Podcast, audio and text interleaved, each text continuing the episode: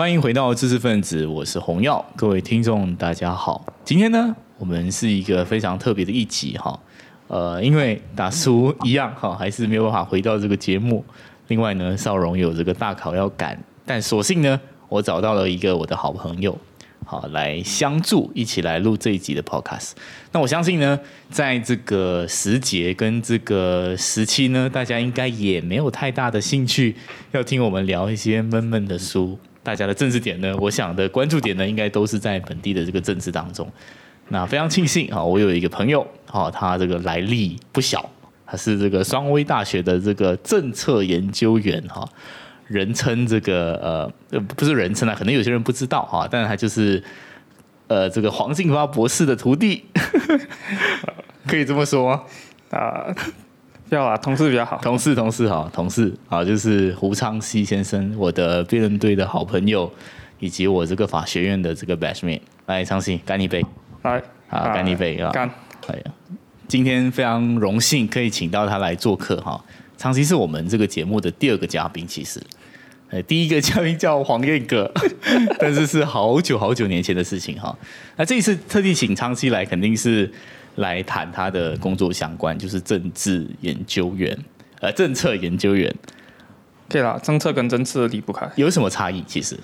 呃，看你更想要聊局势怎样变化，还是你觉得国家的体制可以怎样改？我比较希望聊后面的，所以呀，我会定位自己是政策，透过政治。了解，就是少一点拳斗，多一些，更多是从一个呃政策跟什么样的角度去谈呢？其实所谓的政策研究员，比呃，我觉得政治很多时候是你要去解构一个拳斗，呃，到底怎样发生，跟可以往哪里走。可是呃，政策跟权斗的关系会是我怎么样重新制定游戏规则，嗯，让这个权斗的模式可以是更专业，或是更。符合我们民主想要的一些价值，那呃，谈后者的角度可能就更接近政策，谈前者角度就肯定更接近政治。但是你要切开两者是有点难的。了解，只是偏好啊。所以是你的工作是研究一套制度，让人抚顺与制度在这个制度规则当中碰撞出一个最好的一个结局。我这样理解可以吗？可以。嗯，好，那 我们就来。仔细谈啊，我觉得，我觉得我们今天的这个访谈的内容哦，不外乎是要谈一下，呃，你对于这一次这个 Triple One Nine 的这个选举成绩，还有马来西亚的一些走向。嗯，啊，对于这次 Triple One Nine 的这个选举成绩，很多人都觉得，呃，国盟大胜是很多人都会觉得非常讶异的事情。嗯，然后，呃，甚至有这个可能，我们这种非穆斯林就会担心说，是不是世俗体制要崩坏了？嗯。你觉得这一次的这个选举成绩跟这个的关系之间大吗？呃，我就要解构两个方面。第一个方面是到底谁赢大了？呃，如果你看半岛的成绩的话，呃，其实半岛成绩西蒙跟国盟是很相近的，双方是西蒙七十一席，国盟七十席。当然票数上可能还会有点差距，这个呃很多时候是得利于选区划分的问题。可是。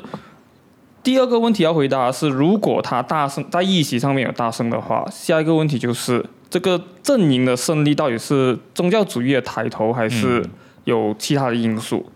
呃，我觉得两个因素在不同的地区跟区域跟层面都有都有影响。呃，第一个，如果你看吉兰单根登加楼，呃，你不能否认一党在那边的扎根。嗯，所以呃，如果到处你的社会都是以宗教元素为主，或者是呃宗教师是你呃社群当中社区当中最重要的意见领袖。那呃伊斯兰某种程度伊斯兰化是呃可以被理解的，或者是正常现象。可是如果呃一党只停留在呃东北海岸，他不可能拿到四十四席。嗯，那接下来下一个问题就是问到底呃这些票是从哪里出现，跟从哪里哪个阵营流向去给他的？嗯，这里至少会有两个阵营，第一个阵营是呃。西蒙阵营方面，呃，不要忘记这一次的大选对比起一八零三零八，最大的差异是西蒙阵营没有一个可以被认可的马来保守主义政党。嗯，即便是诚信党都好，你放在马来呃政治市场当中，它就是一个开明，甚至是可以在伊斯兰眼中可以是邪门外教，或者是 DAP 的傀儡。对，那呃。这里肯定会流失一些马来选票，包括从土团党出来的，或者从以前一党呃出来的，这也是不可以否认的。那接下来比较大块的选票分成两个部分，第一个部分是从乌统的原支持者过去，因为呃，在这一场选举当中，整个国盟最成功的论述是我比乌统干净，跟我比我跟乌统一样可以有效治理国家跟照顾呃马来人视角当中的经济发展。嗯，这个马来人视角当中经济发展，其实如果你去想去问的话，很多时候跟津贴或者是呃政府援助是有很大相关性的。这一点的观察，你去从呃国盟投放的广告，呃马来西亚给你有，TikTok 可能也有，就是告诉你说，在疫情期间，我这个穆尤丁政府怎样帮助到你。嗯这一部分其实强调很大国政治理的票。当然，呃，要解构这一个现象到底有没有真实发生，最最好的章鱼理就是、呃、可以显现出这整个趋势改变的就是不成，不是呀呀。就是整个公院体系到底信任哪一个阵营更能治理国家？这个不是业或者是我们提前呃投票日当天开票的时候的提前投票的开票结果、军警票结果是很明显的。是以前是国政九一啊压着呃反对党阵营打，现在是国政跟国盟五五开，或者是甚至国盟可以略胜一点，这是第一点。那第二个结构层面是新的选民，新的选民他可以是年轻的十八到十一岁，他也可以是二十一岁以上呃不曾登记的选民。嗯这批选民的涌入，呃，很大程度看他的接受的资资讯的渠道是哪里。我举例而言，如果大家常用的资讯管道是 Facebook，那 Facebook 如果是以反对党的舆论作为呃主要的导向的话，那这群接收资讯的者投反对党是可以被理解的。嗯可是，呃，我们都知道，呃，从选后马后炮来讲的话，就是 TikTok 它有很大的影响力，这个是很多政党后知后觉，或者是观察家我们才知道，哎，原来 TikTok 有这样的一股风潮。那呃，我必须说，这个有点像是行动党在零八年早期占领呃呃现有的社交平台，例如 Facebook 等等或者 Blogger 等等。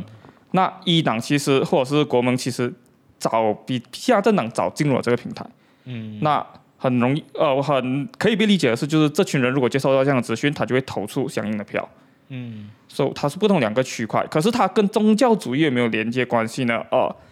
未必很大。嗯可是它会提供一个呃很恐惧的效果，就是一个画面告诉你说，哎，突然间怕应该很多。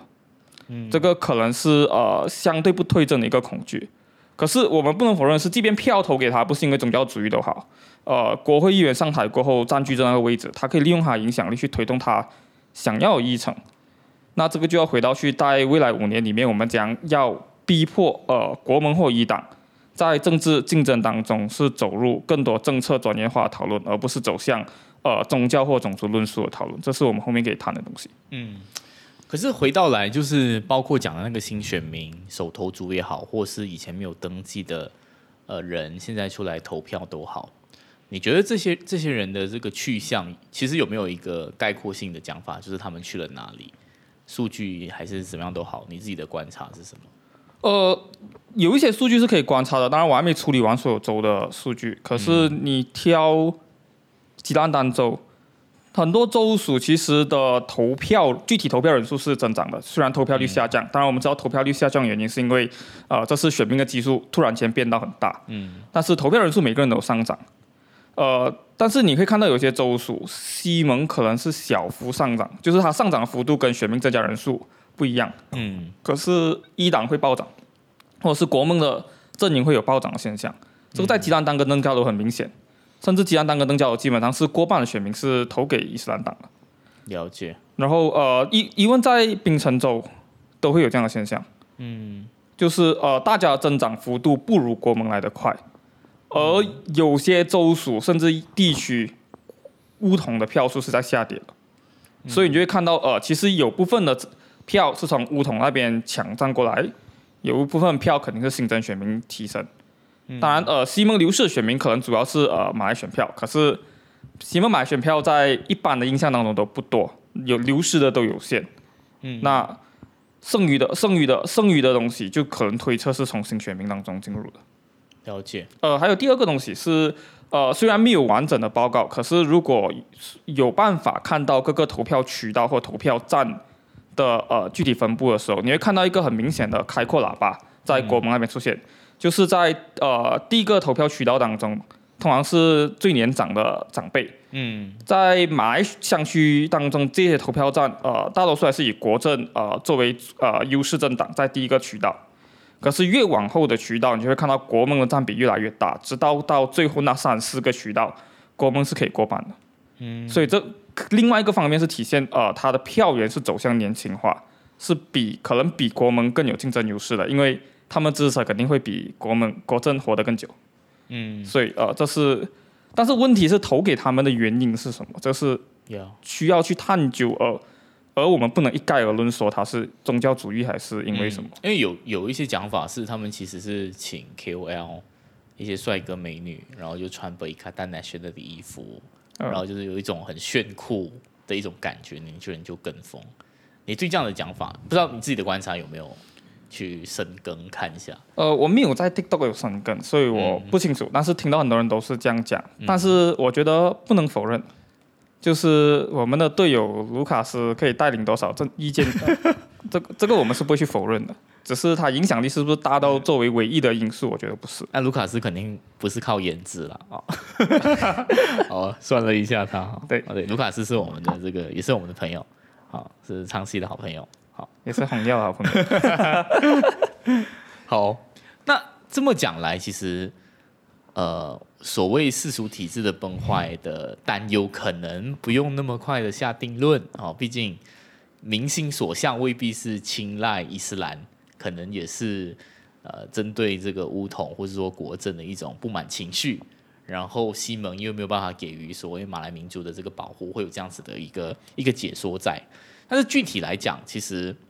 你怎么看？就是呃，这一次当然我们知道这个故事的结局就是安华啊的这个在某种这个可以说是有这个宫保安华的这个加持下了哈 啊，当然有各种因素啊，这只是其中一种因素。那成功的在我们非穆斯林的讲法，就是阻止了这个世俗体制崩坏。可是一个在朝的国盟，还是一个在野的国盟，其实是更有杀伤力的呢。就是你你你应该明白我的意思，就是他在野的话，反而其实我们也看到啊，现在他就是开始了哈迪的很多的抨击跟论述，就是在呃妖魔化也好，或者是抨击也好，这个 DAP 控制了整个政府。反而是如果让他做政府，其实反而是不是会让他更难推进他的伊斯兰？你是怎么看这个国盟在朝跟在野之间的会有的一些差异？呃，我先设定一个呃前提，关于世俗化挑战这个的议题的一个前提，就是呃，马来西亚到底是走向世俗还是走向宗教这个趋势，不会只是由一场选举去决定的。OK，它之前该伊斯兰化的方向该走的都有，例如说，呃，在不同的政府透过行政权力去限制一些可能非穆斯林的自由，看起来未必有科学逻辑，可是呃，可能隐藏宗教议程，这个我们有时候很难辩驳。可是呃，这些这些趋势，我觉得我我前面讲的东西不是要为这个趋势去进行洗白，嗯，它是存在，只是这个选举有没有让突然间让恐惧不对等的放大，这是我们要去讨论的。了解但。是后面的东西就是呃，国盟在朝还是在野比较杀伤力比较大。嗯，当然如果他完全主政，就是他有超过半数，这个就不用讨论，杀伤力肯定是存在的，因为政府他可以决定。现在问题是他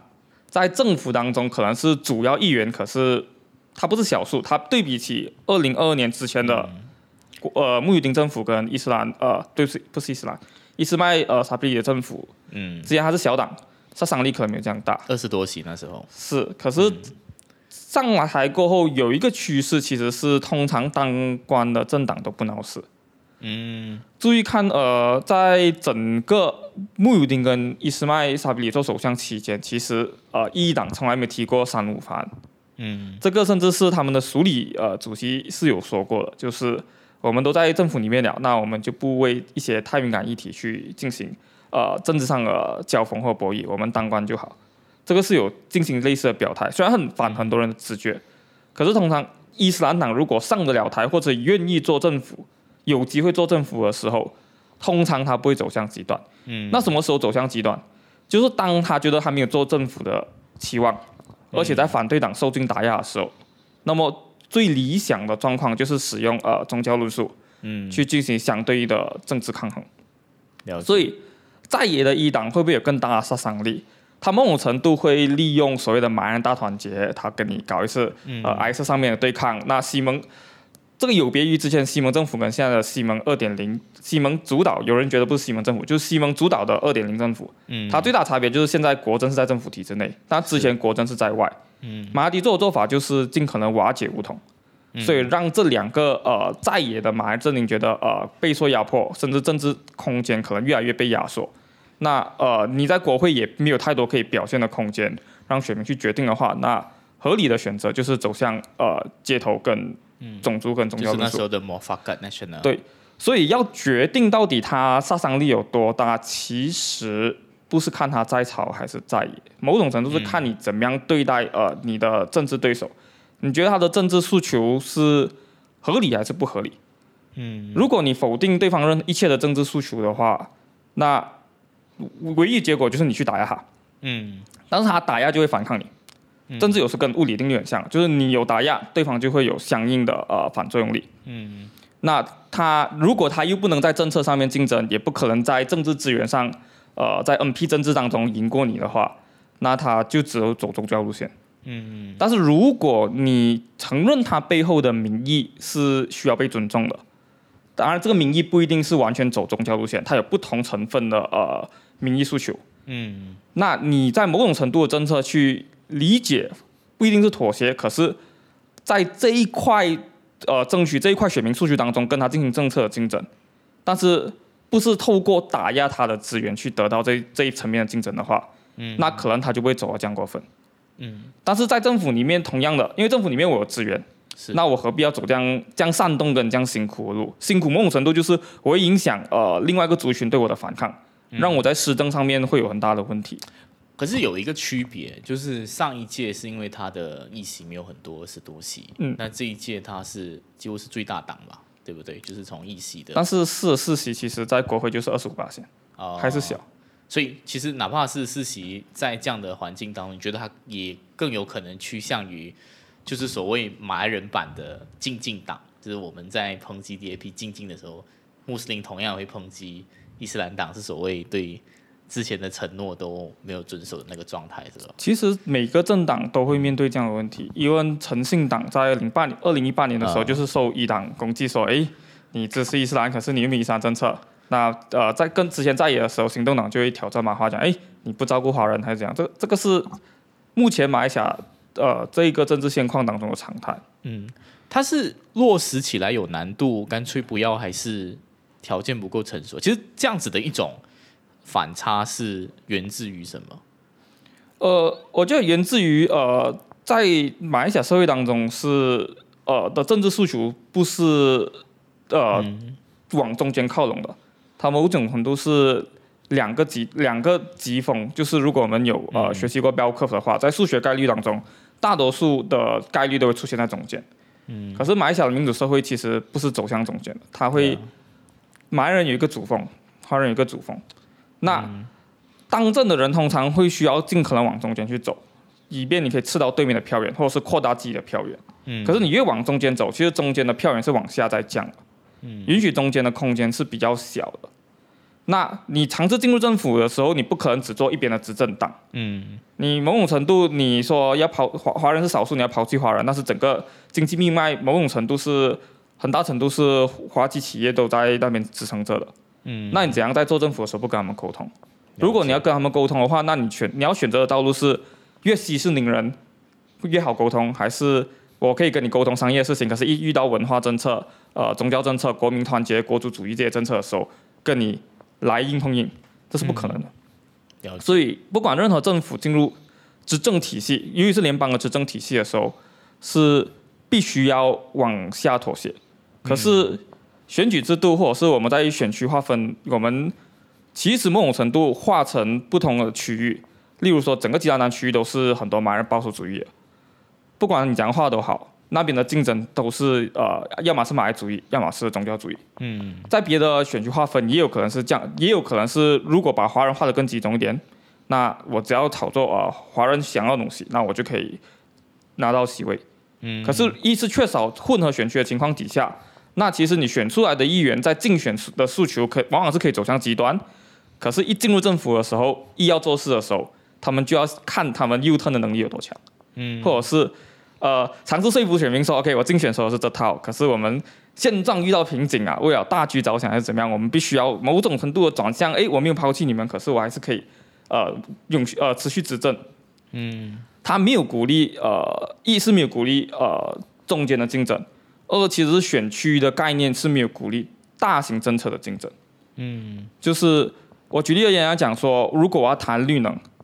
我要谈环保议题，其实跟很多人温饱没有太大关系，因为你在很大城市选区受高教育都好，如果面对的是多元主义跟世俗主义都好，你的绿能算什么？嗯可是如果它是采取别的选制，例如是政党比例，那所谓的绿党、劳工党这些有以政策概念为主要，而不是以选区服务概念为主要政党，它就可以生存。那它就会在国会里面开辟另外一条竞争的道路，就是我怎样在政策上面比你更优势。嗯当然，如果呃政党比例的议席越大，他们可以竞争的空间就越多。嗯所以它有不同的成分，会导致你刚才讲的呃整体为什么会面对到华人上台就会被骂背叛华人，那放另外马人上台也会被马来族群背叛，说背叛马来人，它其实是不同的竞争逻辑当中的缺陷。理解。那我们刚刚是讲假设这个一党或者说国盟上台嘛，那现在我们看到他确实就是在野，当然中间有一些反复啦，前面是挑战够不够 SD 由这个前首相穆尤丁挑战，后来是甚至我我我就是我自己可能是多心有发现说这个一党跟这个莫尤丁的这个口条好像不同调啊，包括一党其实起初是说。呃愿意遵守这个国家元首的谕令，然后愿意加入这个团结政府，但是穆一丁是坚持做一个 check and balance 的这个反对党嘛，以至于其实你也会发现说，土团党的一些领袖，包括像这个前外交部长是比较开明的形象，就会想说，诶，我们要跟现在的政府进行一些合作，我们会做一个称职的反对党，但是可能呃以哈迪为首的这个伊斯兰党就开始很像已经在吵这个 sentiment 这个阿嘎莫，或是说种族的这个议程呢。你觉得他们之间其实的这个调性是同调的吗？还是说我们接下来又会发生所谓的呃以前西蒙做政府的时候那种马来人不安的那个二点零的炒作呢？你怎么样看这件事情？呃，我回答比较容易的就是后面那一段，会不会有马来人不安的炒作？呃，肯定会。嗯他，所以我所以回回到背后原因是，我要怎样尊重这个最大的在野阵营？我是要选择打压他，还是对话？是竞争还是呃消灭？可是比起之前的，因为之前我们会有马人不安，是因为土团党可能那时候基层很弱，嗯，然后他也很难，他他的得的议席也很少，然后这一次当然乌统得的议席相对来说也比较少啦，可是最起码他是有很深厚的这个捍卫马来人的这个传统，这个印象会被颠覆吗？也就是说，会不会因为有乌统的加入，一个这么长时间以来都是被马来人当做是神主牌的一个一个政党加入，那个马来人不安的情绪更难炒？呃，我觉得不会。第一个是你要看在野阵营的构成部分是什么。现在其实在野阵营几乎大多数都是呃马来伊斯兰议员。嗯所以，那接下来的问题就是我要往哪一个方向去竞争，或者是我要引导他们往哪一个方向去竞争。嗯打压方式，它一定是引导他们用呃，刚才我前面所讲的呃宗教或者是种族论述进行抵抗。嗯那如果我们让他抛弃这个论述，那我就要开辟另外一个竞争环境，嗯让他可以去做，或者是我开辟另外一个战场，可以让他们体现说，其实我做的比你更好，逼你进来跟我竞争。我举例而言，常常讲说，呃，如果我们要给在野国会议员一个竞争的平台，让他有曝光率，呃，现有的国会制度是做不到的。一开会天数很少，嗯二议程几乎都是呃政府主导，私人议员或者是后座议员、反对党议员是不能做任何事情的。嗯那你怎么样让他在政策跟你竞争？即便他是一个呃饱读诗书，知道呃现代社会应该怎样运作的一个呃伊斯兰学者，他们也不可能在这里跟你做政策路线的斗争。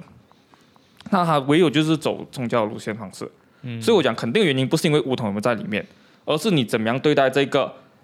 被排除在政府以外的哦，穆斯林为主的一就你的解读是上一次为什么会有这样子的一种种族跟宗教论述，也是因为马哈迪的手段要瓦解乌统，对，使得他只有用这个就或是说他没有马哈迪领导的这个西门一点零完全没有给反对党一个称职的位置，让他们在政策上有所发挥，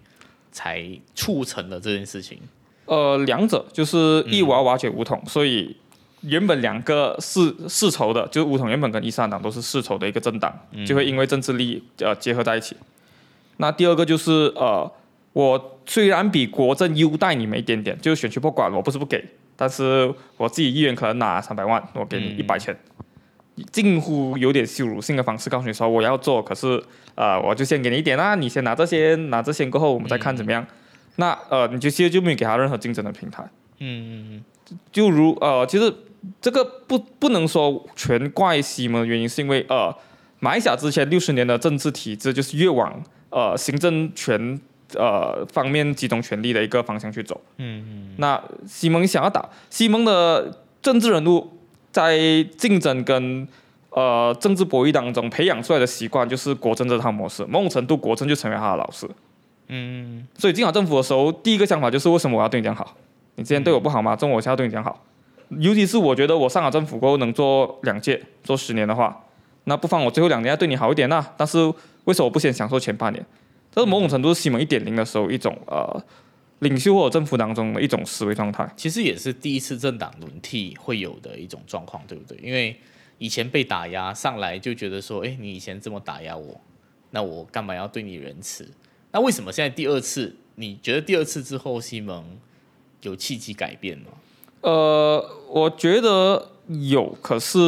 呃，他有太多议题去处理。嗯，他如果没有选他的优先顺序的话，他如果优先处理文化的分歧，而不是拉平制度上呃政府跟反对党，或者是政府的前座跟政府后座议员的鸿沟的话，那么他就会重蹈覆辙。嗯，就像上次他们也就是在 ISA 的议题，就是所谓的文化议题，呃，可以是这样讲或者是你在一些体制的议题当中，呃，先优先先放弃你的底线，例如到底呃反弹这个议题，总检察署这个议题，嗯面对国政的主席，呃，不懂六个月后还是不是？但是他有案件，甚至有些是表罪已经成立了的。嗯那你要不要因为利益冲突放他进那个？嗯，是的，有传闻说这个 Ahmad Zahid 哈会成为我们的副首相。啊，没此时此刻还不知道，媒体讲是公开的秘密。公开的秘密啊，那我就看一下，我们就拭目以待啊，拭目以待。好，不过回到来，我觉得，我觉得可能抽空一下西蒙，我们讲一下这个民主制度。你看啊，如果说每一次被打压的人上来都会想要用手段去打压另一方，那不停的换，实质的意义是什么呢？就是不会让你这样有自信，你五年后依然会是执政党。然后这这个东西会造成怎么样具体的制度上的改进呢？就是如果你不是一个短视的政治人物，如果你做议员，你是要做超过两届，甚至做十年、十五年、二十年的话，那你就要先考虑一下，你是不是风水永远都是向着你利好的方向去走。如果不是的话，那就要先找好后路。嗯这个是具体的呃逻辑，因为不是每个整个政党不可能都是一届议员的形态去做的。嗯，那所以竞争的逻辑，照理来讲，应该是往越公平的方向去走。也就是讲，因为透过整个政党轮替，你做输家有做赢家，那你除了会想说你赢的时候你可以多么的打压你的对手，你也会想说，诶，那我现在执政，如果有一天我下野，如果我维持这个制度的话，我如果惨败就会很惨，所以就会推动，比如说选区拨款更公平等等的吗？嗯，它会是它其实也有另外一个方向，就是也会有阵营跟你竞争，在政策上面我比你做的更民主更好，或者是我比你更干净。嗯，虽然那个干净会只是呃表面意义上刚好对面出现呃法定案件人，可是会促使你去往这个方向去走。可是它是不是一次过能解决或者是纠正所有不公平的方向？它没有这样理想。其实我们国家算是严格意义上的两次改朝换代嘛。我觉得挑战那一个政治学者说，是不是两次过后就走向民主化？呃，不同不同人都有不同的挑战，嗯，就是他是不是如此必然？呃，或者是斩钉截铁，一换两次，大家就往美好方向走？嗯，呃，他可能的意图也不是如此，就是呃，社会学里面的大多数原则只能解释呃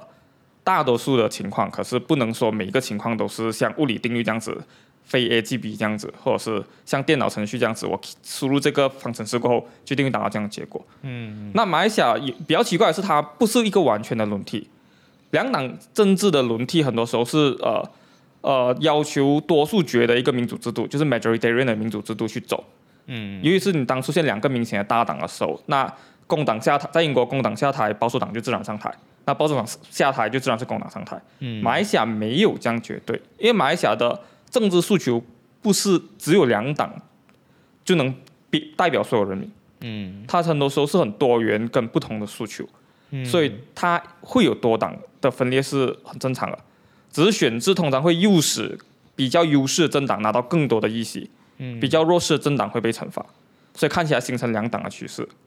可是，在今天的马来西亚，其实已经形成多党，或者是在上一届政府分裂出呃土团跟呃伊斯兰党成立了国盟阵营后，它其实走向在半岛是走向三个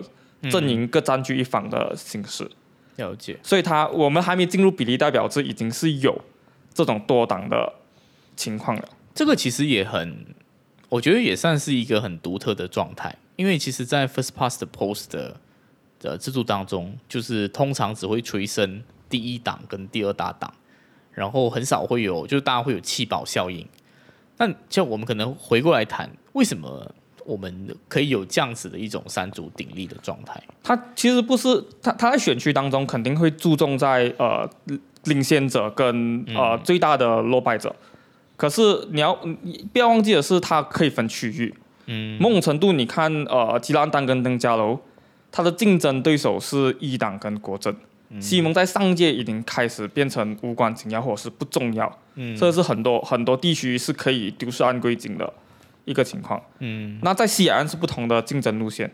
在南马或柔佛以国政为轴的一些一些州属，可能也是不同的竞争路线。嗯，所以才分裂成多党。所以你看英国的形势也是一样的。我们每次讨论说，哎，到底呃。信任危机，国会在选议会怎样处理有什么惯例的时候，我们都会看回英国。可是英国我们看回的时候，就是一九七零年代跟一九二零年代这两个时期，英国也是出现过选制议会，他们也是有三个大党都过半，就是工党、呃自由民主党跟保守党，各自不过半，然后轮流做政府，一年里面可以发生两次大选，这些东西在英国都有发生过。我们其实没有那么独特。嗯。但是可能会有国情上的不同，可是遇到的一些问题是，呃，没有我们我们没有独特到历史会重新写我们，或者特别给我们开一个篇章。很多游戏或者是很多很多政治上所谓呃走后门呃偷鸡摸狗的技巧，其实很多民主国家在可能数十年前或数呃一百年前都经历过了。我们只是呃重复人家的历史，看我们能不能在此做进行任何学习。好好。那你看啊，我们讲这个，呃，我们是一个双极社会。嗯，当然政党政治的一个想法就是，尤其是以英国为首，就英国为我们的一个参照样本。嗯，就希望不管是他们是当然是左派右派啦，在经济层面上的一个比较，呃，都会希望说，哎，政党在这个制度趋势可以往中间靠拢。嗯，然后就趋中竞争，让这个社会，哎，无论是左。这是哪一个党上台，大家都是一个可以接受的状态。嗯，但是马来西亚就是双极社会。那你看到现在，反而是可能国政，当然在这一次选举的光谱当中，我们撇开贪污腐败不谈，它其实某种意义上是在中间。嗯，因为它既有这个马来民主保守的这个胡统，但与此同时，它也展现了它可能只是一个装饰品了哈。但是最起码有一些像马花跟国大党。嗯，一些少数民族或是说其他种族的一些这些外移，但反而是最大的两个阵营却是两个极端。嗯，那你怎么看我们的选举制度跟我们这个社会之间的这个关系，或是说这个所谓的区中竞争还有可能发生吗？呃，区中竞争有没有？呃，我觉得还是有可能会发生。嗯嗯，某种程度，呃。除了宫保鸡丁的讲法啊，不是宫保鸡丁，现在是公保安化 呀。宫保安化讲法之外，呃，可以理解到为什么呃西蒙会跟国政走在一起的原因，是因为另外一边可能太第一次太极端，嗯，呃，即便是我要求西呃跟国盟做联合政府都好，即便是穆林统一都好，其实行动党也未必能同意，或者是呃西蒙后面的支持群体也未必能同意出来。嗯。第二是呃国政跟国盟其实争取在同一块的呃选票板块，嗯嗯。它是直接的竞争对手。如果我是小弟还加入你的政府，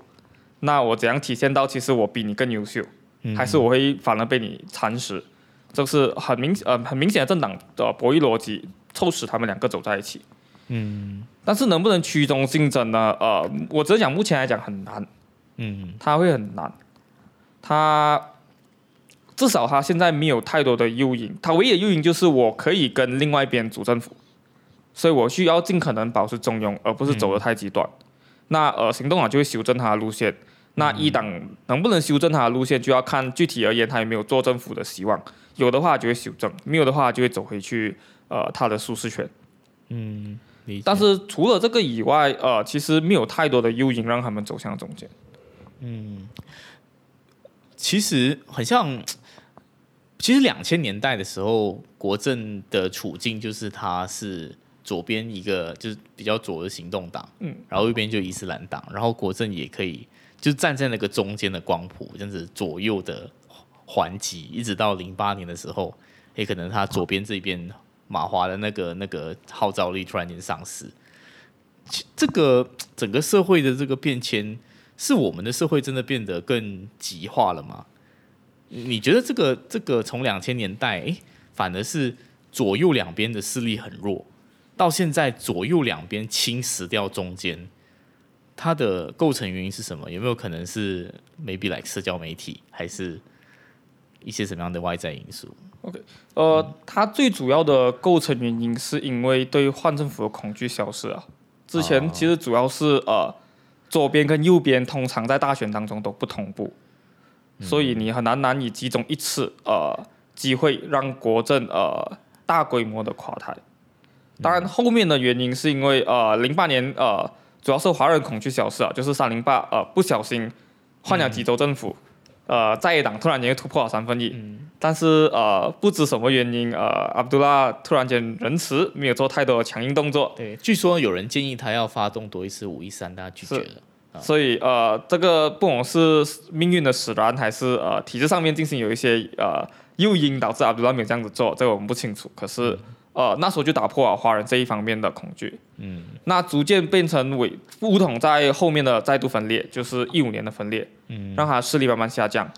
出现了独团党。当然，一党也没有如以前那么弱，所以还形成了两边更强势的呃呃行动党，就左边的所谓行动党加他的朋友们，就是呃公正党、诚信党等等，跟呃右边的呃一三党加他的朋友们，呃主要是呃呃土呃土团党。嗯还有呃不懂可不可以算是朋友之一的民政呀那呃就会往让国政往中间去挤压，尤其是在面对呃你不能有效治理，但是我也是马来种族主义的政党，我看起来也能有效治理的这个口号的时候，嗯，那国政在马来人这里就呃可以说是呃大规模的丧失票源，嗯，所以才会挤出这样的效应。当然，之前的控制手法基本上就是一我是建国以来的优势政党，我掌握着从独立以来掌握着政权，甚至在六九年过后进一步巩固，扩大我的联盟，进一步巩固，掌握这这呃，然后呃那时候也没有这样多舆论空间，你要接触反对党的能力也有限。那如果大家又恐惧又没有更好的选择的时候，那自然站在中间的人可以呃玩左边跟右边平衡的游戏，当然也玩得很好，玩了六十年，嗯至少维持了六十年，这个不容易，不是每个选举国家都有这样的制度。当然，它中间也有用一些制度的呃优势，例如说我条条选区划一划，可能城市选区越划越大，乡区选区可能可以分割出来，那我可能会多一两席等等，它有不同的优势去维持着之前的政权，直到二零零八年。嗯，所以主要是恐惧的，一是恐惧垮了。第二是如你所讲，可能是言言论空间不只是在透过传统媒体跟口眼相口耳相传，它可以在不同的网络平台进行集结。嗯。那第三是本身乌统自己的再继续犯错，嗯。贪污课题上面、再分裂的问题上面不断的犯错，某种程度也是乌统党内其实没有办法有一套机制去挑战已经犯错了的党领袖，尤其是主席。如果有的话，可能他的危机不会如二零八年那集，嗯。导导致党的分裂，过后后来下台，再进一步导致现在另外一个主席呃，因为他的贪污罪名影响整个党的选情，嗯，他可能会有另外一套，如果它有另外一套模式进行竞争的话，会有不同的效果。哎、其实真的是，因为我记得在两年前，反正是喜来登政变的时候，土团党要加入这个所谓的 m o f a k a National，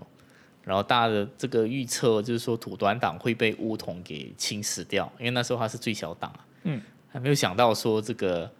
这样子的一个换，结果被轻视的不是乌统，哎、不是这个土团党，反而是乌统。那个大那个关键，除了是呃乌统领袖，当然在形象上很差之外，土团长其实他他那个他那个颠覆的秘诀是什么？你觉得？呃，我觉得这个东西是要主要的原因是伊斯兰党。如你早期所讲的，土团的基层有没有很强？肯定是没有乌统强，因为它历史没有悠久。可是伊斯兰党的基层是很强的，可是伊斯兰党缺的东西可能是资金和钱，这是土团在掌政的时候可以给予的一个资源。所以这两个其实有各取所需的方向。当然也会看到各党当中，就这三个党，乌统、土团跟一党，到底是在讲合作跟博弈，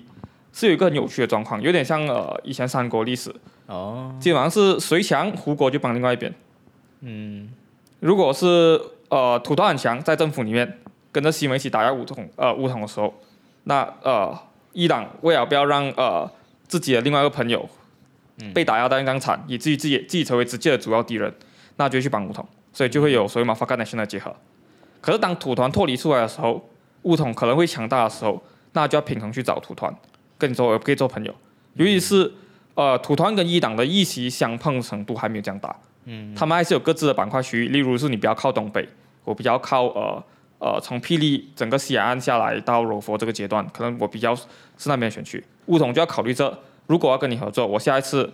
呃结盟的时候一起要这样分，嗯，我是要放弃完所有吉兰丹的权利给你吗？因为是吉兰丹，我是主要竞争对手，而不是西盟，嗯，所以他会有不同的考量。不同的博弈关系当中，你会发现到在每个党里面都有自己相近的派别，例如说。这是被一党请出来的，在东巴的国会议员，跟瓜拉纳鲁斯的国会议员，他们就以国政的党旗上阵。那国政被请出来了，就会用呃国盟旗帜上阵，例如阿饶，嗯，呃有可能的可德瑞，但是他没有自己出来竞选，甚至是彭亨的马兰，所以他们内部都有这样的分支，到底是我应该跟谁合作的争议。嗯，但是呃，但是这这就造就了土团，其实在这一个没有人占据很大优势的主导空间当中。找到一个升级出现，尤其是当政府的时候，嗯，他有资源的时候，他可以跟呃一党各取所需的时候，他就会在这里找到政治的空间。但是必须说，他现在目前还可能是很靠一党的动员，嗯，但是金元方面肯呃很大可能是从穆鲁丁或者土团方面去呃着手。了解了解，感觉就是一党挺谁。那他他那个胜利的把握就会比较大一点点，主要是基层的这个部分呢、呃，乌统其实有基层，所以、呃，如果乌统不是太强，不是在处于弱势的话，一党是没有、没有什么空间想要去需要去支持他，因为在不同地方我们还是竞争，还是主要竞争对手来的。嗯，主要其实是乌统太弱，所以马来政治的那一个选票板块要找另外一个替代者。如果西蒙不是的话，那就会是国盟。嗯那会不会其实一党终极是要把，就是包括乌统也好，还是土端都好，都要并吞掉？从很长远的角度来讲，因为长远长远来讲，每个政党都想要自己主导这个政治舆论空间。就如如果你没有这样的目标的话，基本上你就不会进入政治的博弈。嗯，只是短期而言，我要讲去，就是我要讲用短期的手段达到长期的目标。嗯，这才是比较能讨论的东西。就好像你问我是不是呃呃，行动党是不是要做马来西亚人马来西亚？可能长远一定是，甚至是如果是我能一党执政完整个马来西亚，理想中，那他们当然是有。但是短期目标，我讲达到尽可能的让自己的主义进入呃政府的政策，嗯，那个才是真正需要关注的焦点。我们可能换一赛吧。我们一直都在讲这个国盟之间，或是武统马来马来政治博弈。其实行动党跟公正党也很像啊，对吧？他们的这个选区，然后都是多元，所谓多元种族政党啦。其实你你怎么看呢？就是当然可能是一个比较揣度这个首相心思的这个角度，他们之间的这个竞争有可能会白热化吗？呃，我觉得最直接的竞争是母大，公正党来讲是母大，因为呃，哦行动党跟公正党还是有还是有一点点差异，就是你会看到比较呃华人为主的乡区嗯或半城乡，还是会以但是是华人为主的话，啊会是行动党比较稳固的牢固的地盘。嗯那如果是混合选区城乡区的，会是公正党。当然，进入城市区，到底行动党更强还是公正党更强？举例而言，像呃布达林加热，如果是行动党来打，一定打死公正党嘛？或者是苏邦，或者是达曼萨拉，公正党派人去打，会一定打输行动党吗？不一定，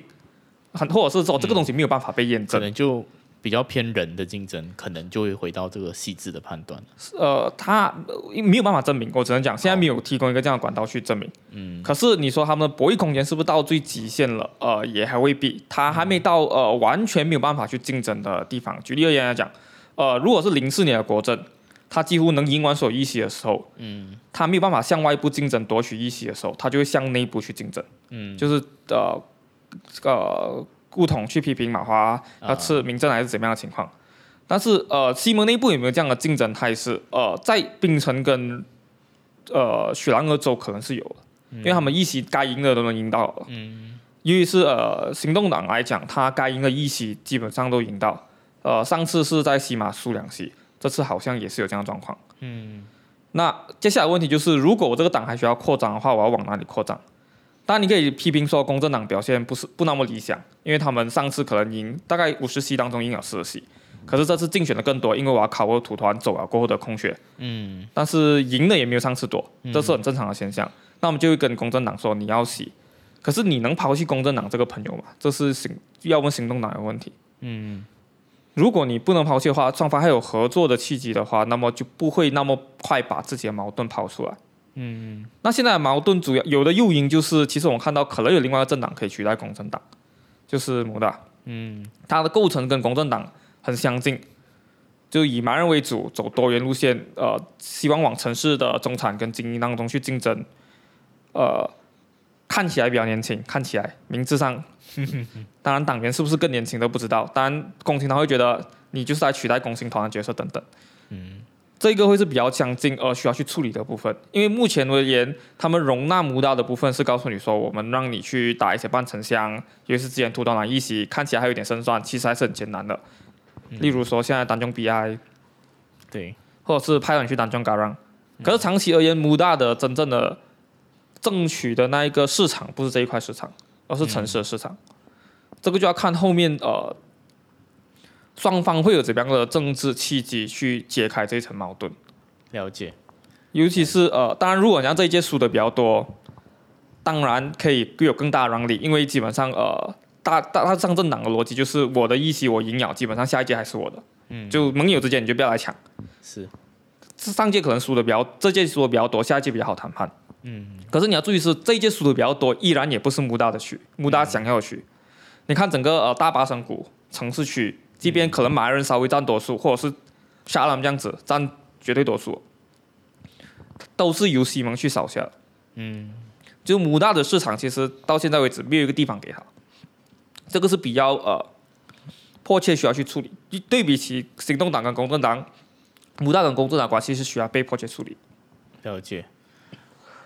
可能谈谈这个来临的这个刁曼国席嘛，就是刁曼周席，刁啊，sorry，刁曼周席，就会看到这个吴统跟所谓西蒙阵营首次的这个合作。其实已经合作。嗯，已经合作。然后其实他的如果假设啊，吴统就是诚信党已经说让席了嘛，嗯，那如果吴统这次被这个国盟不断的抨击，就是可能就是叛徒或者是给 DAP 凌驾，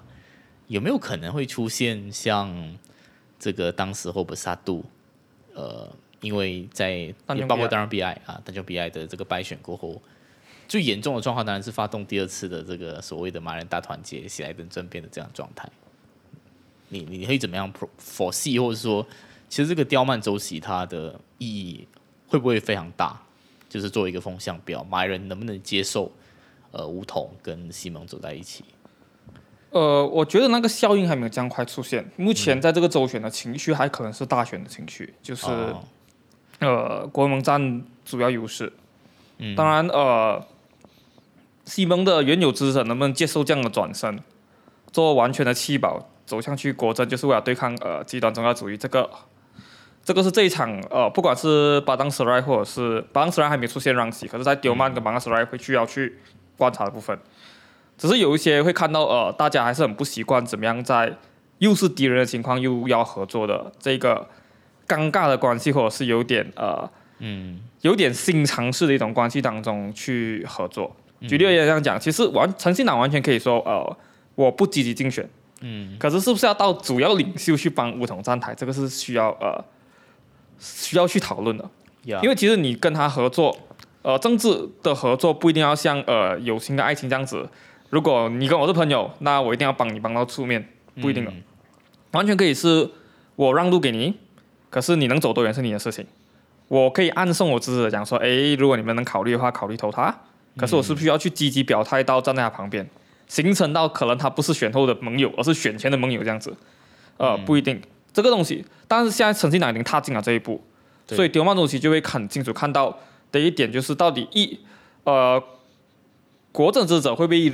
继续流失？嗯。当然，呃，我如果前面所讲，可能还是属于如果流失的话，到底是属于呃之前大选的风，还是真正结合过的风？因为现在结合过内阁都还没出来，权力还没分配，嗯，施政的效果到底怎么样也还不懂。硬要说只要结合他们就立刻抛弃都好，呃，有点难，有点难，有点难判断。当然，第二点就是到底西蒙支持者会不会是因此缺席这场选举？当然很难投对面，但是有多少把钱会投投注给国门国政，那是另外一个事情，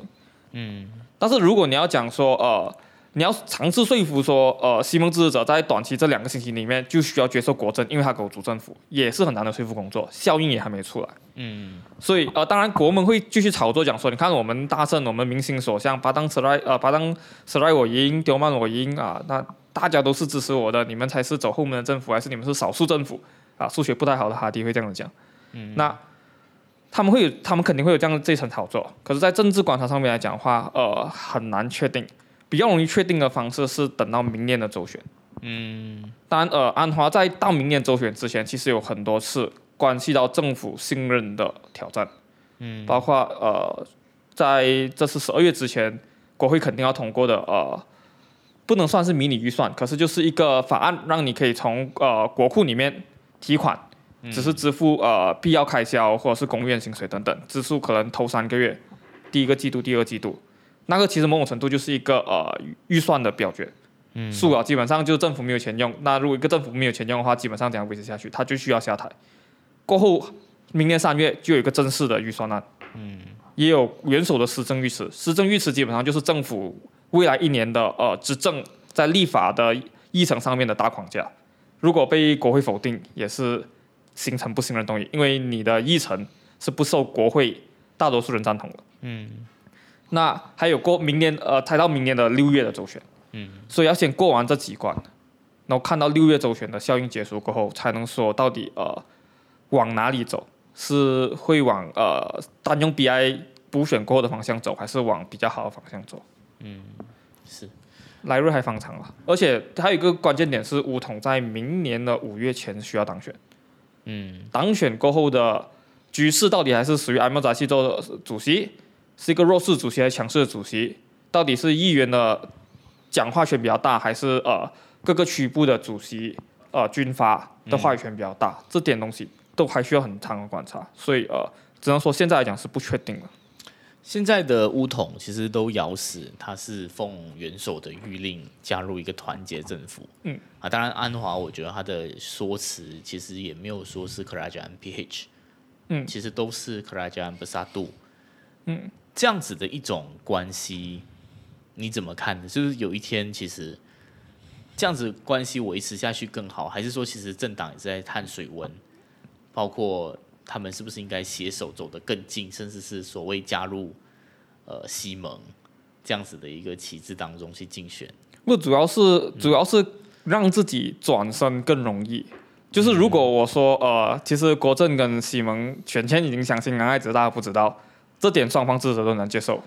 可是如果利用呃马人的封马人在封建体系当中的一些思维惯性讲说，哎，其实我们是奉旨的，就是你有很想了没？那那、没办法嘛，大家教导。当然，我觉得如果前面所讲的政治博弈当中，他们是有结合的契机，和就未来五年合作的契机。嗯。可是既然能奉旨作为一个借口，让大家转身稍微的漂亮一点、舒服一点，甚至可以呃某种程度让对面的杂音没有这样多，虽然对面还是会会继续吵。那呃，为何不用这个理由？了解。所以呃，它主要是借口的原因。当然呃，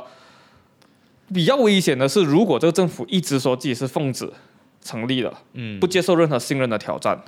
这样就会让呃本该政治中立的呃皇宫牵扯出政治的漩涡。这个东西其实，在去年二零二零年的政变的时候发生过。嗯。你就会引起社会到底质疑皇宫的选择是不是正确的？嗯，当然这个也不是皇宫需要去呃呃主动要去介入的一个选择，因为国家还是需要政府。嗯，那如果你们两边谈不拢，那可能皇室需要出来调和一下。可是，一直以皇室作为名义的话，就会拉他进入漩涡，那就会进入很多我们现在不能讨论的一些思想。嗯，例如说呃呃，到底呃圣上的意志是呃正确决定吗？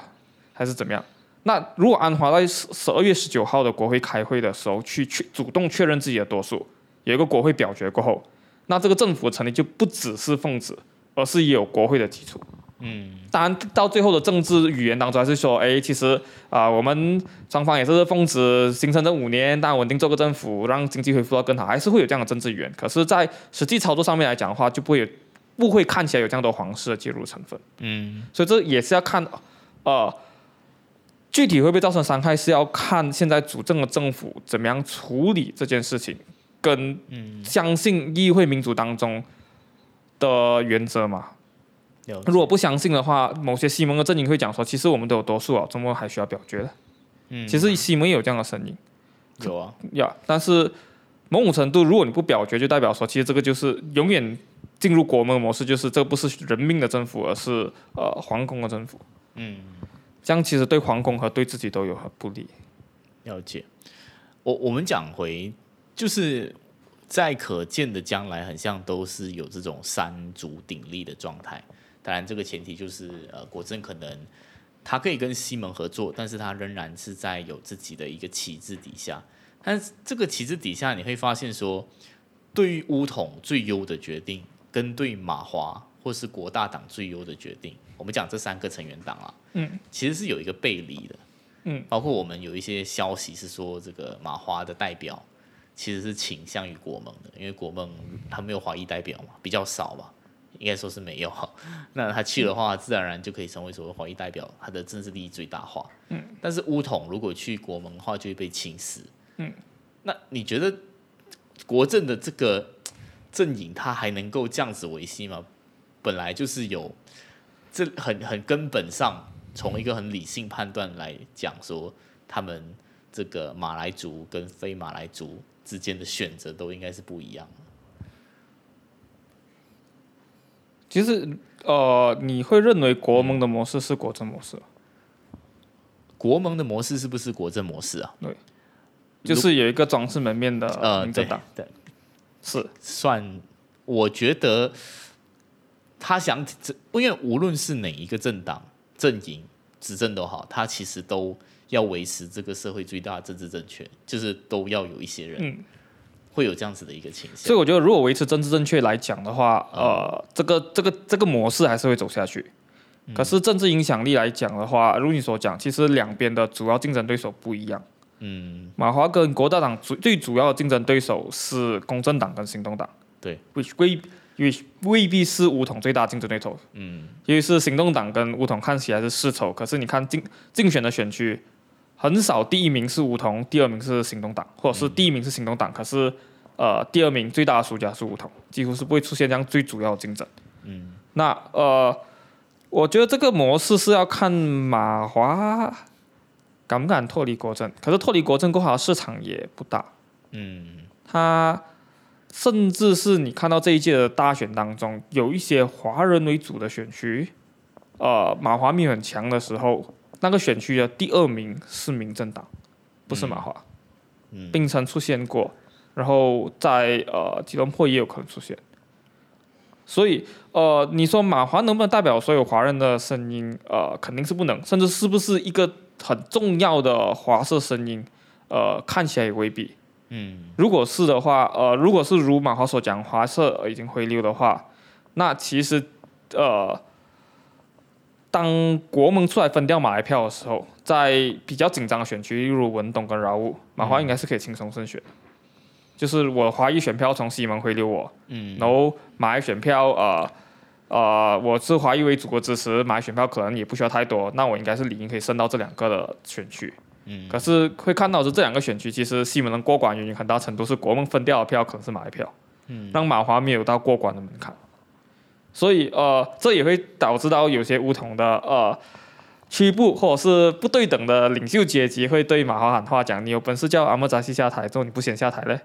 你会注意到，其实乌都不是乌统副主席的级别去回应马华总会长，他就是一个区部主席或者是呃沙巴副首长帮我大量去回应的，他没有底气去回应这件事情。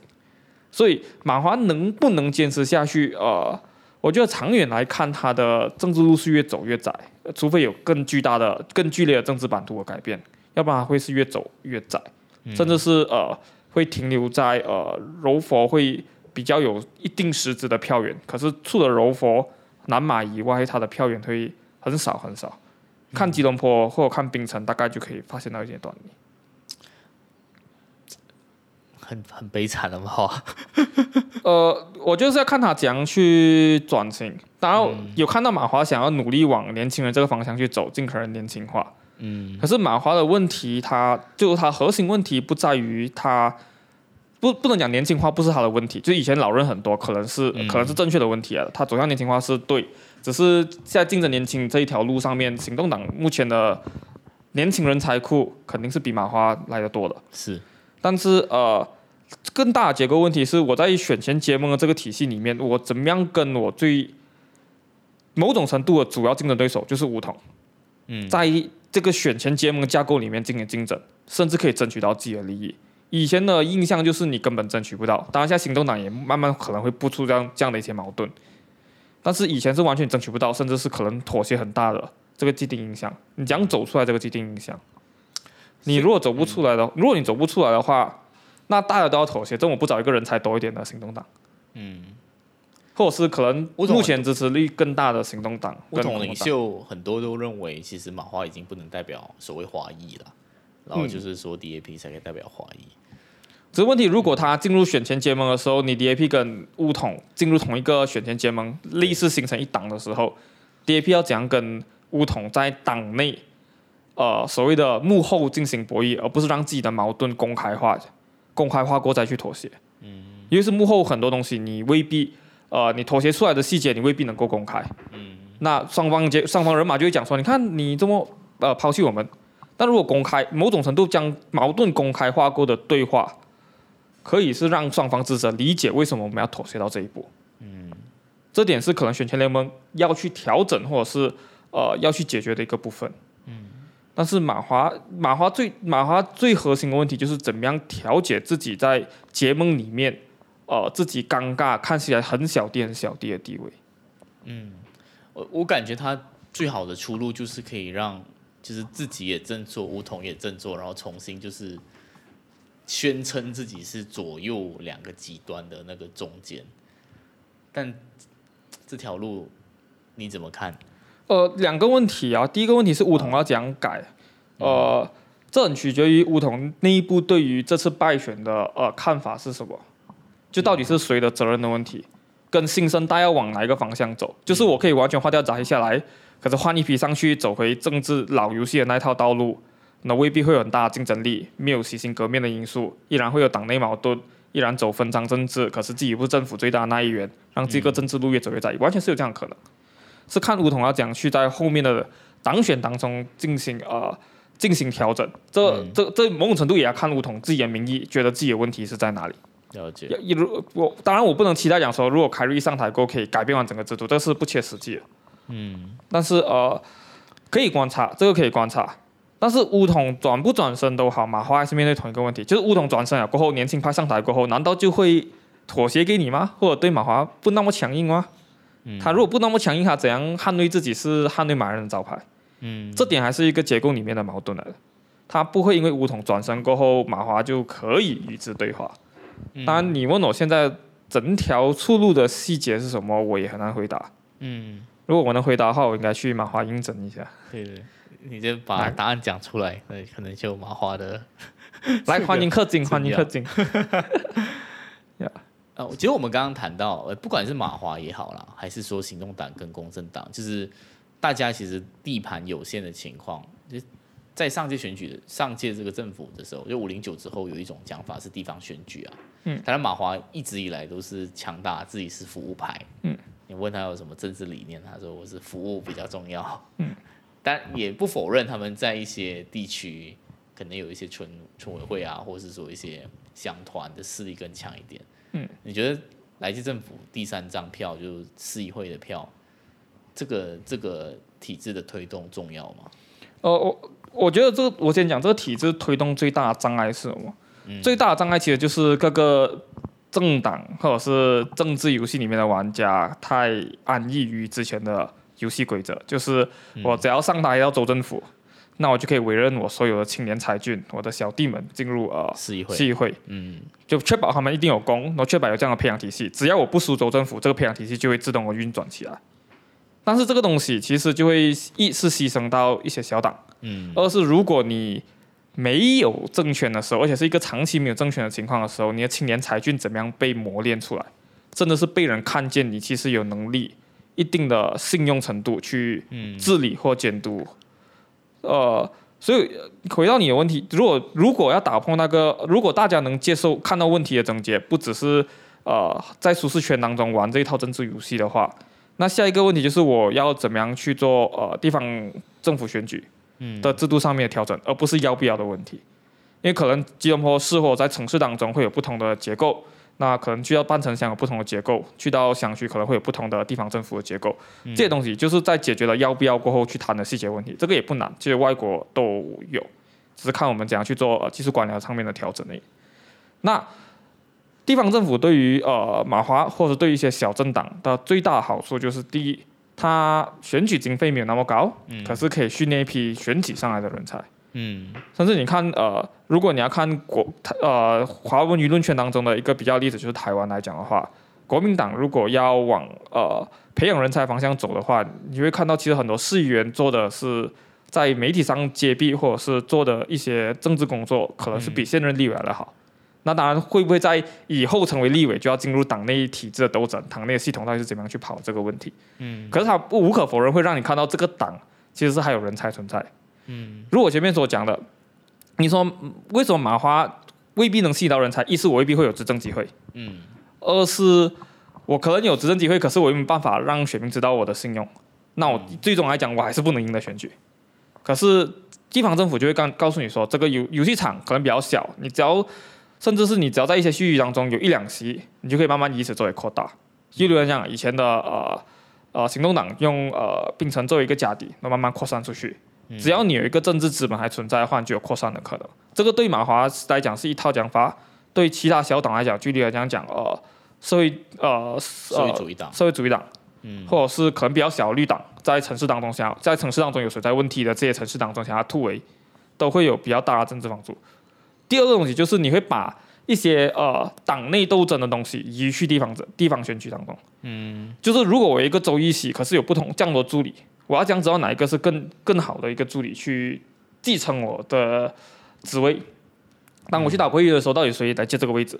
你会看到，如果有很多人才，可是就只一个位置的时候，就会进入党内斗争啊，进入一种相对不健康，又未必能证证明自己更胜任这个职位，可是进入了很多权力党内权力斗争的一个漩涡当中。嗯可是有选举某种程度就是帮你淘汰，或者是帮你帮你在党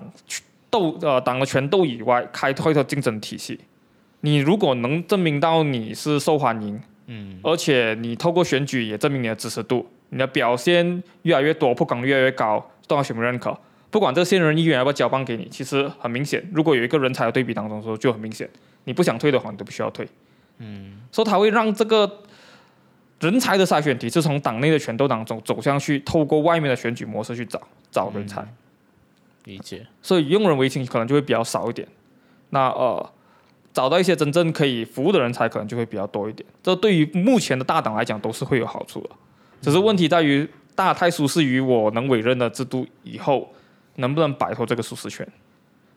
这个的动因是什么？如果我们说很像呃在朝跟在野的这个政党，为什么会有选区的这个比较公平的拨款？是因为大家都会设想说，我输掉的话，我是那个在野党，我也希望有这个公平的选区拨款。这是从整个宏观，可能从国席的角度去看。嗯，那地方选举它的它有怎么样的一些这些所谓刚刚类似刚刚那个机制，可以让这件事情发生呢？主要的机制就是怎样安排你的人才啊，就是我觉我觉得你看，一问到今天的呃行动党或者是呃整个西盟在一些安全区上面委任或想要替换原任议员的时候，都会遇到很大的呃很大的抗议声啊，就是为什么你换我？哦，当然现在很大的风是告诉你说，呃，我们啊为了大家大局啊，我们为了呃阻挡某些政府，以政党的一个视角当中，就大不管是含泪投票都好，相信投票都好，就会。目前来讲还是会跟党一去投，可是这个结构问题是没有被解决的。就是例如看到巴生国会议员的例子，或者是看到呃黄德，但黄德他们讲是有做民调，这所以这里有两个处理方式，一个是有党内初选的机制，这要在政党里面的体制当中去进行更新。OK，可是能不能创造另外一个竞争体系，就是地方选举对于政党当中最大诱因？可是其实很多东西的诱因到最后其实是。他们的市场的购买者就是选民，到底想不想要这件事情？嗯，但呃，可能大家习惯了没有选票，可是这个马来西亚最早的选举就是地方政府选举。嗯，那呃是看我们的愤怒值到底有多大，需要去推动这件事情。如果愤怒值很大，其实看像反跳槽法都好，他硬硬出一个妥协版本都好，都要做给你的。嗯，可是如果你没有需求的话，基本上政党就是要么在领导就在舒适圈里面跑，下面也没有很大的推动力。或者是支持他用他政治生涯去推动这样一项政策的话，那这个政策就可能会胎死腹中，或者是或者是呃永远都讲，可是没有办法落实下去。嗯可是最大愤怒值要看选民，就是其实大家在缴各种税务的时候，最常尤其是有资产的人最常缴的就是门牌税跟地税。地税你给州政府，门牌税你给市政府。可是凭什么你缴税，然后你没有选票？嗯，我们每次交钱，人家讲说学校交钱就会开家教协会，到底这这笔钱要不要处理？是，就会有尊重，你有民意表达的渠道，然后会选一些家教协会代表上去，某种程度就是一种选举。嗯，你给钱，要么你买，你要要么是一种买卖，要么如果是给钱出来是给大众福利的话，就好像公寓这样子，你会开一个公寓的管理层会议，出不出席是你的事情，可是他们会开，那会有某种程度民主程序让你表达你的声音。嗯，可是市政府大家是很甘愿去给钱，可是没有人。有很大的民怨告诉你说，为什么有税没有有税收，可是没有投票权？嗯，如果愤怒值够高的话，其实就是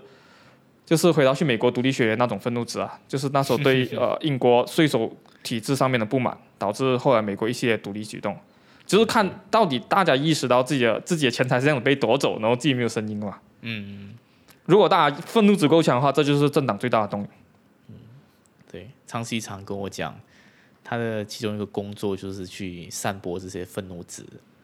不管是对政党也好，还是对民众都好，来促成某些改革。某种程度，呃，某种程度是正确的啦，某种程度是正确的，因为是看你怎看你怎样包装个词啦。愤怒值是一种，嗯当然，呃，你可以讲是觉醒，你可以讲是意识，你可以讲是沟通，但是主要是如果诉求没有出现的话，就不会有改变嗯，也是，我可能聊一个。这个是我五零九过后有的一个感觉，因为我刚刚我们其实你看啊，我们回归刚刚聊到很细，聊地方市议会的这个部分，但是你回到来看，我们的整个执政阵营跟两极社会之间的关系，似乎已经变成国盟政府上台，非穆斯林选民觉得被边缘化。嗯，这个西蒙现在加这个乌统上台，呃，马来人就有不安。嗯，很像就是处于一个要么大好。要么大坏的状况，嗯，这样子的关系可以维持下去吗？哦，那我我顺便讲我的感慨，就是我觉得是不是马来西亚的，当然不是每个人最满意，但是其实最大公约数就是我虽然得不到我最好的，但是我也不会得到我最坏的。其实我自己的一个现在的看法就是建国初期的国政模式，嗯。就是我既没有完全的这个伊斯兰，我也没有完全的这个世俗，就处于一个有点暧昧哦，难听一点叫和稀泥的一个各族有看上去有形式上的平等的这样子的一个模式。你你怎么看我们这个社会如果照这样子的一个步伐，就是上级选举跟这些选举跟民众普遍的那种情绪，哦，包括我们听到这个国盟上台，我们很多人华人都很害怕，哦，伊斯兰来了，然后安华上台就大喜的那种大起大落，这样子的一种情绪，我们应该怎么样去去处理？然后你觉得那个最优解是什么？其实，OK，呃，先处理国政模式的那一个部分。嗯国政模式那时候能成功，原因是因为它第一个走出来，呃，走出了跨跨族群当中的嗯呃一个结合，就是大家其实是各取所需，各自配票。嗯有没有跨种族的沟通是另外一件事情。当然，有些呃全国性政党尝试在建国初期尝试做一些呃，就是一个党里面所有种族都有的一个政党的一个尝试。当然那时候在选举当中失败了，后面也没有更大的政治运营往下走下去。那个 d a t o on Java 的呃，不止他了。哦，OK，那当然，那时候也有其他路线的斗争，例如说议会以外的呃武装斗争也有，就那时候都有不同的尝试。当然，呃，后来的尝试觉得可能是这个模式最好的。当然，六九年过后就变成另外一个景象。嗯六九年某种程度就是要解决一次呃呃政治经营上面的冲突，马来中产政治经营上的一个冲突。嗯但是呃，放到现在来讲，这个模式最大的问题是谁还能信任在结盟里面能够处理矛盾，然后不至于两没有一没有没有一方受委屈。嗯这个主要在国政阵营来讲，就是呃少呃马华跟国大党，甚至是民政之前的民政，如果不能解决这一个不能解决这一个矛盾的话，就是我我党内不能协调出大家都满意的结果，或者是能互相竞争出呃对自己比较好的一个六嗯的话，那就会有一个有一方阵营就会慢慢弱下去。当然，最开始先弱就是马化。嗯那呃，未来最好的不讲最好，就是理想的民主方式到底是有两种模式，就是在也是在选制当中可以体现出来的。一种是走向两党对抗，嗯所以就呃，你做忠诚的反对党，我执政的时候你就会呃，该反对就就什么都反对，然后轮到我执政的时候就轮到你什么都反对，进行一个对抗的模式。所以看，就在这个对抗跟轮替的竞争当中，呃，让自己或者在整个政府形成呃尽可能走向更好的一个监督和竞争模式。但是也要往对的或是政策的方向去对抗，对吧？对，这个前提。的对，但是嗯、另外一种模式就是呃。从呃比较比例代表的一种方式，比例代表就是你你你可以理想到这个社会当中不可能有两股声音是那么明确的，或者大家就自动站在两个阵营。一个民主阵营或者是正常社会来讲的话，其实是有很多元的诉求跟不同的看法。嗯政党只尽可能把大家看法呃做个综合，做个集中，找一个公约数出来，我能代表一个实质社群就算不错了。嗯那如果在比例代表制底下的话，它就会形成有几个大党或者多党，没有人过半。这个在德国，甚至在一些共和联邦国家，例如说南非，一开始建国就是比例代表，然后在纽西兰后来从呃我们现有的选制跟我们现有很像的选制走下去呃混合选制，这种叫做呃比较像是寻找共约跟共识的一种呃政治竞政治竞争状态。嗯这种竞争状态的好处，呃，是一，呃，我还能在各党当中保持不同的产品区分。因为如果我跟我跟你的产品很像的话，那为什么我买 A 不？我宁愿买更更大的 A，为什么一定要买你 B？你给不出选民一个理由。嗯那某种程度，各个政党都要找自己的产品定位。之前讲为什么土团党容易被乌统吃，是因为他们产品定位太像了。嗯可是乌土团党成功杀出血路的那个定位就是我比你干净。嗯 e s e 他们的所谓的口号，偷用竞选盟的那个，不管是偷税还是怎样，就是他用 e s e 这个旗帜，告诉你说我更更加干净，更如同进行了产品的区分。嗯但是如果我们在一个正常的社会国家当中，可能就不会有两个同样市场的正常，它可能会有一些是代表中左，然后可能在右右呃在中右方面来讲的话，可能有些是在民族主义相对保守，有些是在市场当中相对保守。嗯那德国来讲就分成了六个大政党的一个体系，那这个大政党各自都有产品区分，可是有一种程度就是大家也不会太极端到不可能在政策上面进行妥协。嗯这种相对好的原因是因为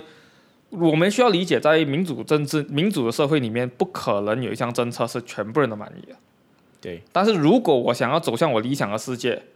我一定要那样子做的话，不走民主制最好的东西就是你作为那个独裁者，那你肯定会走你最理，你会走向你最理想的世界，可是不一定是对每个人来讲是最好的一个世界。嗯，但是如果我们想要让自己走向自己相对好的世界，那我们就要在政治体制当中学习，不只是对抗，而是对话。在做完产品区分过后，我们就应该可以坐下来找一些产品呃各个政党之间的共同点，进行往后的妥协跟执政的方向。嗯，这个是可以走的一条路。可这条走的路，呃，需要的是你在选制上面允许大家有不同的表态，而不是把目光只集中在那个选区当中的第一名跟第二名。嗯。甚至你要让一些可能在单一选区赢不了的人，可是在整个国家当中是有一些共同诉求的政党，他们可以变成议席进入国会。嗯，那这个就是为什么为什么很多人在讨论选前结盟、选选后结盟哪一个更好的时候，我觉得相对呃相对没有意义的原因，是因为选前结盟跟选后结盟不是由你主观意愿决定的，而是由游戏规则产生了选举结果过后你才能决定。如果大家的，即便大家选前结盟都好，到一个选制议会，你不选后结盟都不能。嗯。但是如果你走单一选区、单一选区的这种呃通马先赢的制度，你不结盟的话，你肯定配不了最多的票。嗯。那你就可能就是一个选区当中有二十八千票数的支持者的一个政党，可是你永远赢不了，过不了五十八千的门槛。嗯。或三角战当中，你过不了四十八千、三十三八千的门槛。所以这个永这个东西永远不是说我要走哪一个方向，而是制度当中形塑了你怎样的一个竞争逻辑。那马来西亚最希望能走的，就是可能会走下在不同的诉求当中寻找公约，在选后寻找公约数往下执政的这样的一个政治模式。包括现在的模式，其实某种程度是好的，因为可能是社会大家最能认同了。只是选制未必会鼓励大家这样去做。如你讲的，夹在中间的梧桐，下一届能不能生存，也是一个很大的问题。嗯。那想啊，理想世界过后，那马来西亚往下怎样走？往下能走的方法，就是在选制上面进行改革。这个声音在一八年后可能比较冷了一点，因为我们看到换政府的希望过后，到底选制是不是那么的不公，或那么迫切的需要改革，可能大家的关注点不在这里。那呃，这个东西可能我们要重新去拾起来去谈，不谈选举改选举改革的时候，不只是谈到底为什么选举划分不公平都好，因为因为你选举划得很公平都好，我上述讲的一些原因还是会存在的。那第二个问题是在处理选民情绪的问题。呃，在零八年，当我们进入呃对抗模式，就是告诉你说国政是呃万恶的一个政府。当然，我没有我没有尝试想要漂白说他现在不是一个呃万恶的政党。你可以有很多理由去那时候不管用情绪动员都好，还是用理性动员都好，动员大家去对抗一个是正常的六十年政府是很正常的事情。嗯。可是后二零一八年的政治，到底我们还是要走向这样的对抗，或者是我们我们的？呃，期望管理当中，是不是应对政治的期望，是不是只要一换政府，我们就可以做我们想要的事情，我们就可以换到我们想要的东西呢？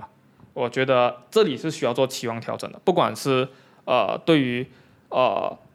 马来选民的好，还是对于华裔选民好，这里是有这里是有需要调整的部分。嗯，因为如果我们谈现在既然讲的话，我们谈论华人选民部分的话，就是到底我们需不需要每次做政治政治宣传的时候，我们就一样与情绪动员？一定要以呃正邪对立的方式去看待这个政治，嗯，这个可以是撇除或者是神话某些领导人的方式去看待这个政治，不一定，这个东西需要需要花色去调整。那马来群体的部分是不是每一次华华人上台过后，我们需要如此恐惧？这个东西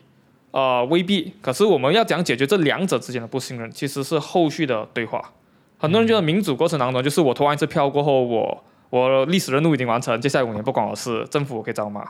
可是民主很多的决定其实来源自社会不同的互动。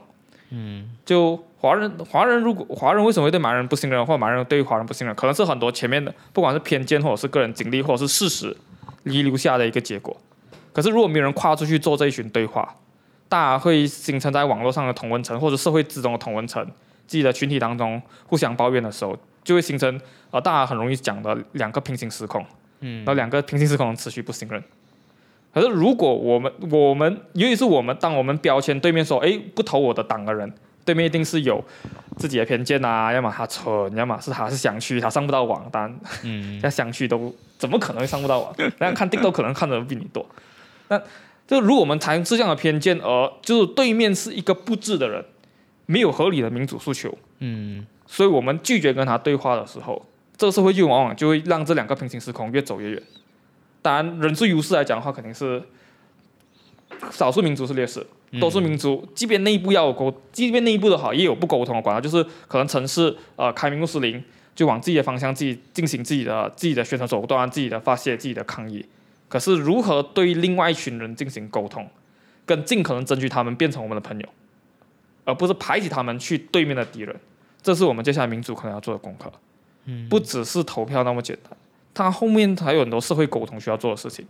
前面讲了所谓政治体制改革，可能很政治精英的模式，我们看到博弈当中谁得利谁不得利，因此理性逻辑他们会这样子做。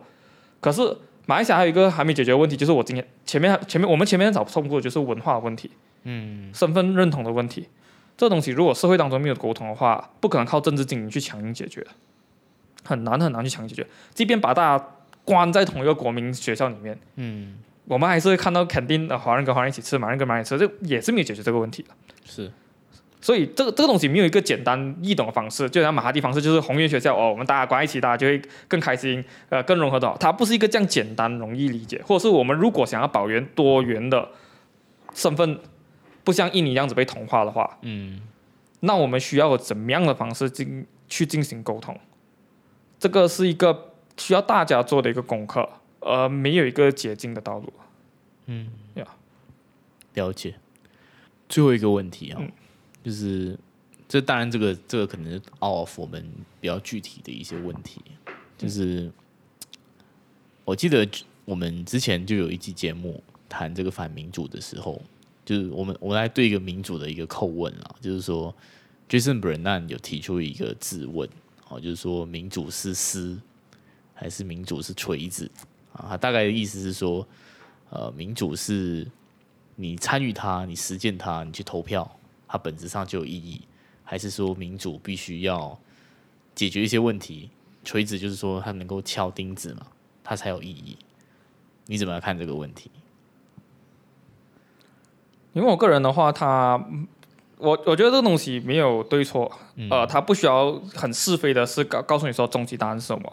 如果你是往大家要相信民主的方向去走的话，你相信它是实就是实，嗯，相信它是垂直就是锤子，嗯。可是如果你问我个人的话，它某种程度就是避免我不想走去我更不理想的世界当中，我还有发声的权利，嗯。或者是我还有在这个游戏规则当中争取对面支持者来支持我，变成走我想要的理想世界的可能性。所以，他他很多工，他他很多工具可以可以使用。意思，不管是政策的沟通，或社群中的对话，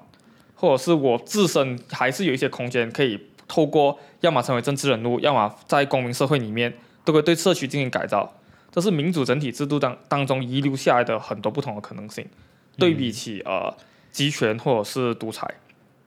了解，所以它它这个这个层面来讲，我觉得它是一种工具，它某种程度就是一个哪一种治理模式会对于一个个体而言是更好的。嗯，他这个个体你要你要理解的是这个个体哦，除非政府永远是跟着我的意志去走，要不然这个个体永远就会面对很多不确定性。嗯，那呃面对不确定性的问题是你要自己为自己做决定。还是别人为你做决定的问题。那工具，我觉得是工具论，原因是因为它不同的管道可以去让我的声音改变这个世界。集权的话，可能我的声音某种程度还是能改变，可是可是它就不同形式，或者是更难的形式。